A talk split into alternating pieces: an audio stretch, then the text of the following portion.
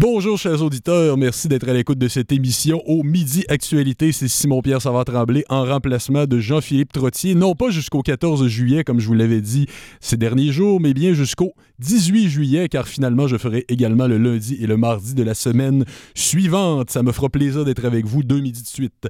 Alors aujourd'hui à l'émission, on va parler, on, on entend beaucoup parler des termes depuis un certain temps de fake news, d'air post-factuel ou d'air post-vérité, c'est selon, voire de faits alternatifs, ce qui est une expression un peu particulière parce qu'il il ne peut pas y avoir de faits alternatifs. On peut avoir plusieurs interprétations, même radicalement différentes d'un même fait, mais il n'y a qu'un seul fait néanmoins. Pour en parler, je reçois un jeune spécialiste de la question, Flora Michelot. Bonjour Flora. Bonjour Simon Pierre. Alors Florent, vous êtes doctorant en andragogie pour le bien-être de, nos, pour le bien et pour le bien-être de nos auditeurs. Qu'est-ce que ça mentale. l'andragogie? Ça s'occupe de l'étude des dragons. Ah ouais? Non, non, ça s'occupe de... En fait, c'est une, une conception... C'est reconnu à l'université, c'est l'étude des dragons. en fait, ça parle de psychopédagogie, sauf que la psychopédagogie, c'est à destination des enfants. Et puis, il y a de plus en plus d'adultes qui se tournent vers la formation euh, pour se développer, euh, pour développer leurs compétences, etc. Donc, il y a une nouvelle branche des sciences de l'éducation qui s'intéresse particulièrement à l'apprentissage des adultes. C'est donc l'andragogie. Et c'est pourquoi vous vous intéressez, puis parce que, précisons aussi, vous avez également une formation en sciences politiques. Vous avez été chargé de cours en sciences politiques à l'Université du Québec à Montréal. Mais pourquoi du passé composé? Ah ben en tout cas, vous, l'avez été du moins à deux années de suite, si je ne m'abuse. Et je, le serai ben, ben, écoutez, je vous le souhaite. Je vous le souhaite ardemment. Et bien donc, euh, donc, pour faire le lien un petit peu avec vos deux centres d'intérêt finalement que sont la science politique et qui est cette éducation des adultes, les fake news, qu'est-ce que c'est finalement? Alors les fake news, c'est euh, effectivement euh, bon, quelque chose qui est relativement récent, on en parle depuis la, fin des années 90, mais qui évidemment a pris euh, une ampleur considérable au regard de l'actualité de l'actualité états-unienne. On en a c'est un, terme qui est devenu extrêmement populaire, euh, bien évidemment, au moment de la dernière élection euh, présidentielle aux États-Unis. Et évidemment, Donald Trump, on l'associe beaucoup à Donald Trump, cette expression. Parce qu'il avait utilisé l'expression lors de sa première conférence de presse. Une fois élu président, il s'adressait à, à, CNN. Qui avait révélé, je dis bien révélé entre guillemets, parce que c'est une affaire qui n'est pas encore euh, tranchée, disons, mm-hmm. l'histoire finalement des liens entre la Russie et Donald Trump, d'un passage remarqué qu'il aurait fait à Moscou avec des, toutes sortes d'événements à caractère sexuel qui auraient eu lieu là-bas. Alors c'est vraiment le, moment où l'expression de fake news entre dans le, dans le langage contemporain. Il semblerait que Bill Clinton en avait déjà parlé dans une conférence de presse dans les années 90, pas du tout dans le cadre d'une autre affaire sexuelle, rassurez-vous. Euh, ça avait été aussi ah évoqué Parce que la famille Clinton, d'habitude, est associée à ce genre de scandale. Euh, bon, on en avait aussi parlé dans, quelques, dans quelques textes scientifiques, mais voilà, euh, pour le commun des mortels, c'est vraiment euh, l'arrivée de Donald Trump qui fait en sorte que les fake news, ça devient quelque chose d'important, et évidemment avec tout ce que ça implique aussi en termes de, vous le disiez, euh, de faits alternatifs, euh, de, ça effectivement vous l'aviez bien souligné, hein, des faits alternatifs, euh, c'est assez, surréaliste comme concept. Oui, il peut y avoir plusieurs interprétations d'un même fait, des faits alternatifs, bah éventuellement si vous êtes schizophrène, pourquoi pas, mais a priori ça n'existe pas.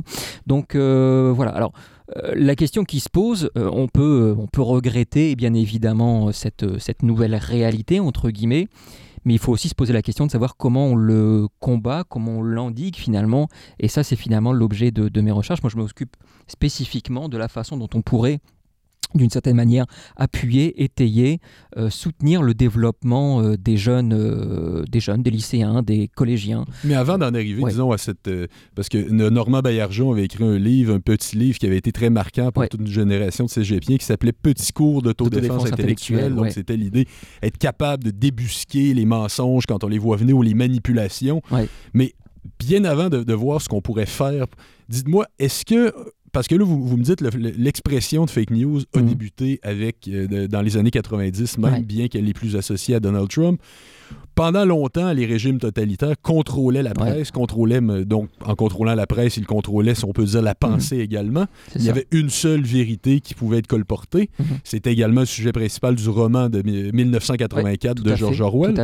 Dites-moi, avec puis si on pense par exemple à des personnages comme Edward Snowden, mhm. est-ce que à l'ère des médias sociaux, où on pourrait dire, à l'ère d'Internet généralisé, d'une démocratisation de la parole, on pourrait dire nous sommes immunisés au sens où maintenant il y a des médias alternatifs. S'il y a un mensonge qui passe dans les médias traditionnels, il y a des médias alternatifs pour euh, contrer cette mm. vérité soi-disant euh, assumée par tous.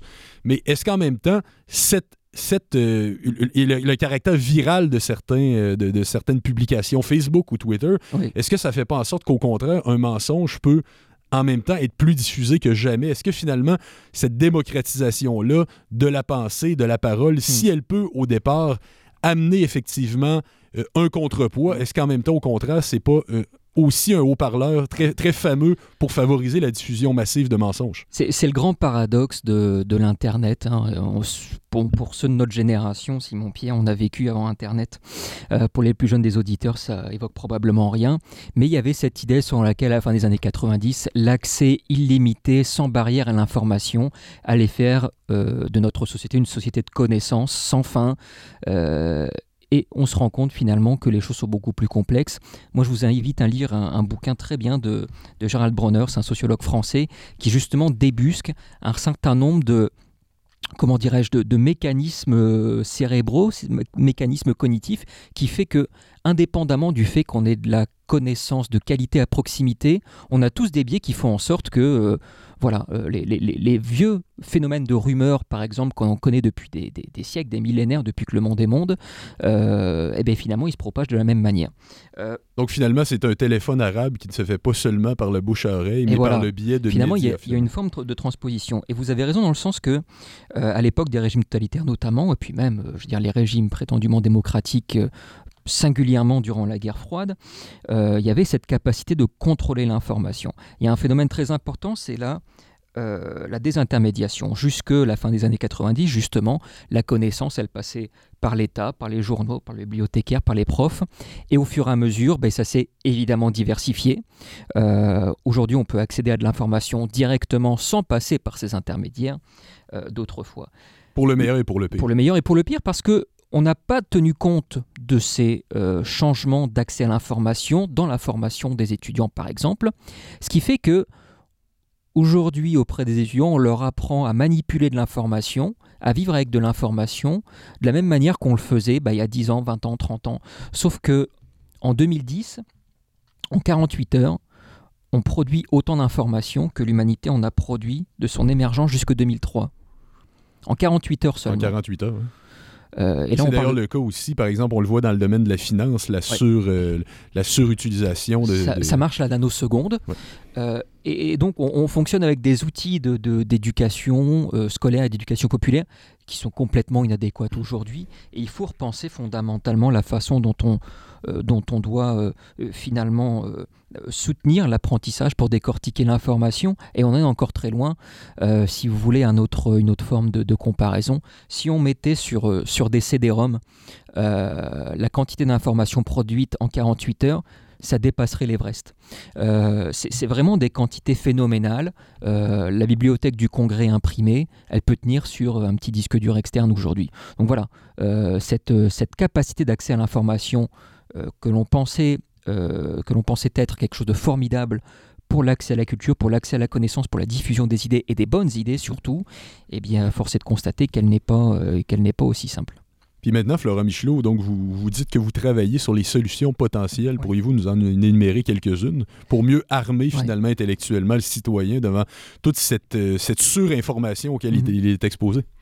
Alors, la pierre angulaire, c'est évidemment la question de la pensée critique.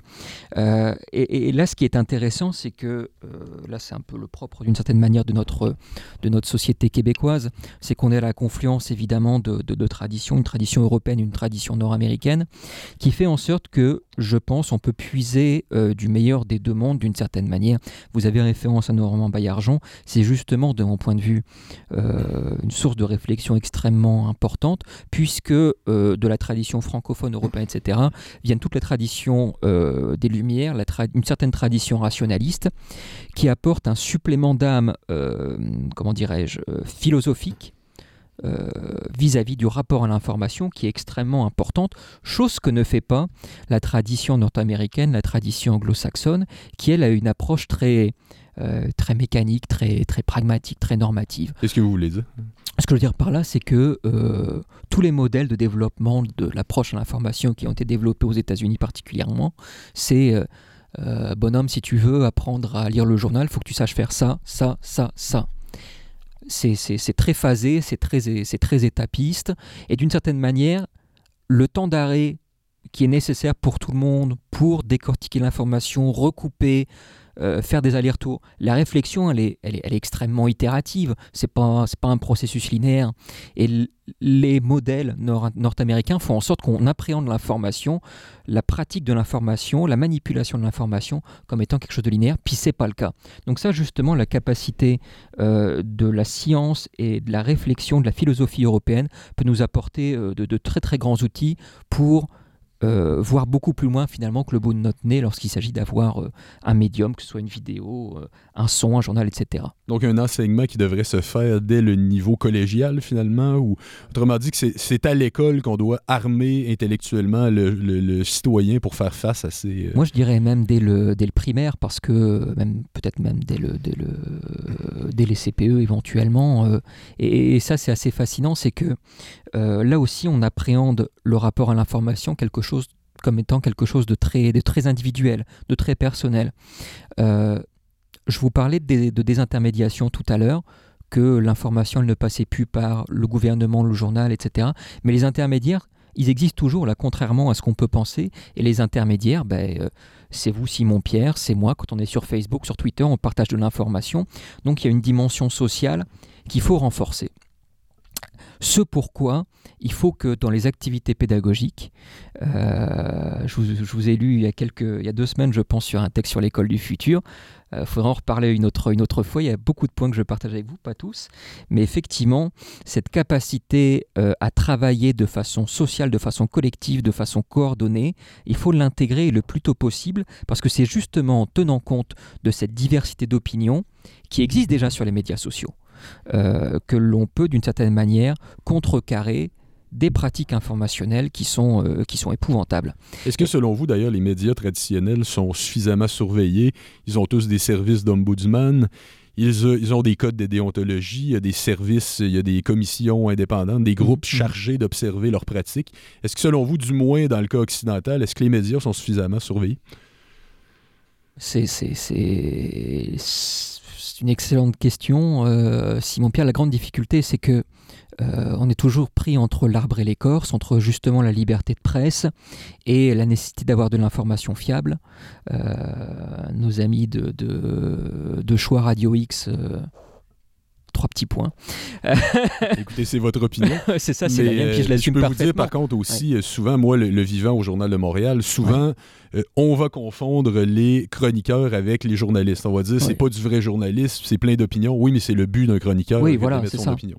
Mais il y a aussi un phénomène qui est intéressant. Rapidement, ça va être la, dernière question, euh, mm. Euh, la question de la concentration de la presse, le fait que plusieurs médias soient possédés entre les mêmes mains qui sont toujours, quand on regarde par exemple le nombre de médias qui sont possédés par les mêmes groupes, mhm. ça, il peut, ça peut sembler être une concentration de la presse.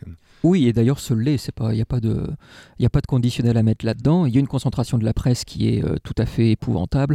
On le sait, euh, tant au, au, Québec, au Canada que dans la plupart des pays occidentaux, la presse prétendument libre est à la merci de, euh, de groupes privés dont l'intérêt n'est pas le service public, dont l'intérêt est de faire du profit. Et à partir de là, euh, par A plus B, ben, on se rend bien compte que l'intérêt, c'est de vendre du papier, c'est de vendre de la nouvelle, c'est de vendre de la publicité par ailleurs.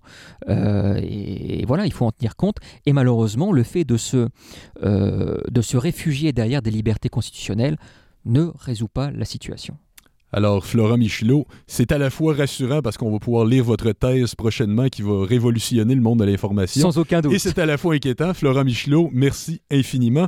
Alors, Florent Michelot, doctorant en andragogie et chargé de cours en sciences politiques. Alors, c'est tout pour aujourd'hui. Alors, demain, euh, je recevrai à, l'émission Sébastien Bilodeau et nous parlerons des nouvelles technologies, donc un lien, euh, finalement, un sujet qui n'est pas trop différent de celui que nous avons abordé aujourd'hui. C'était Simon-Pierre Savard-Tremblay en remplacement de Jean-Philippe Trossier à l'animation, Daniel Fortin à la régie. Bonne journée, à demain.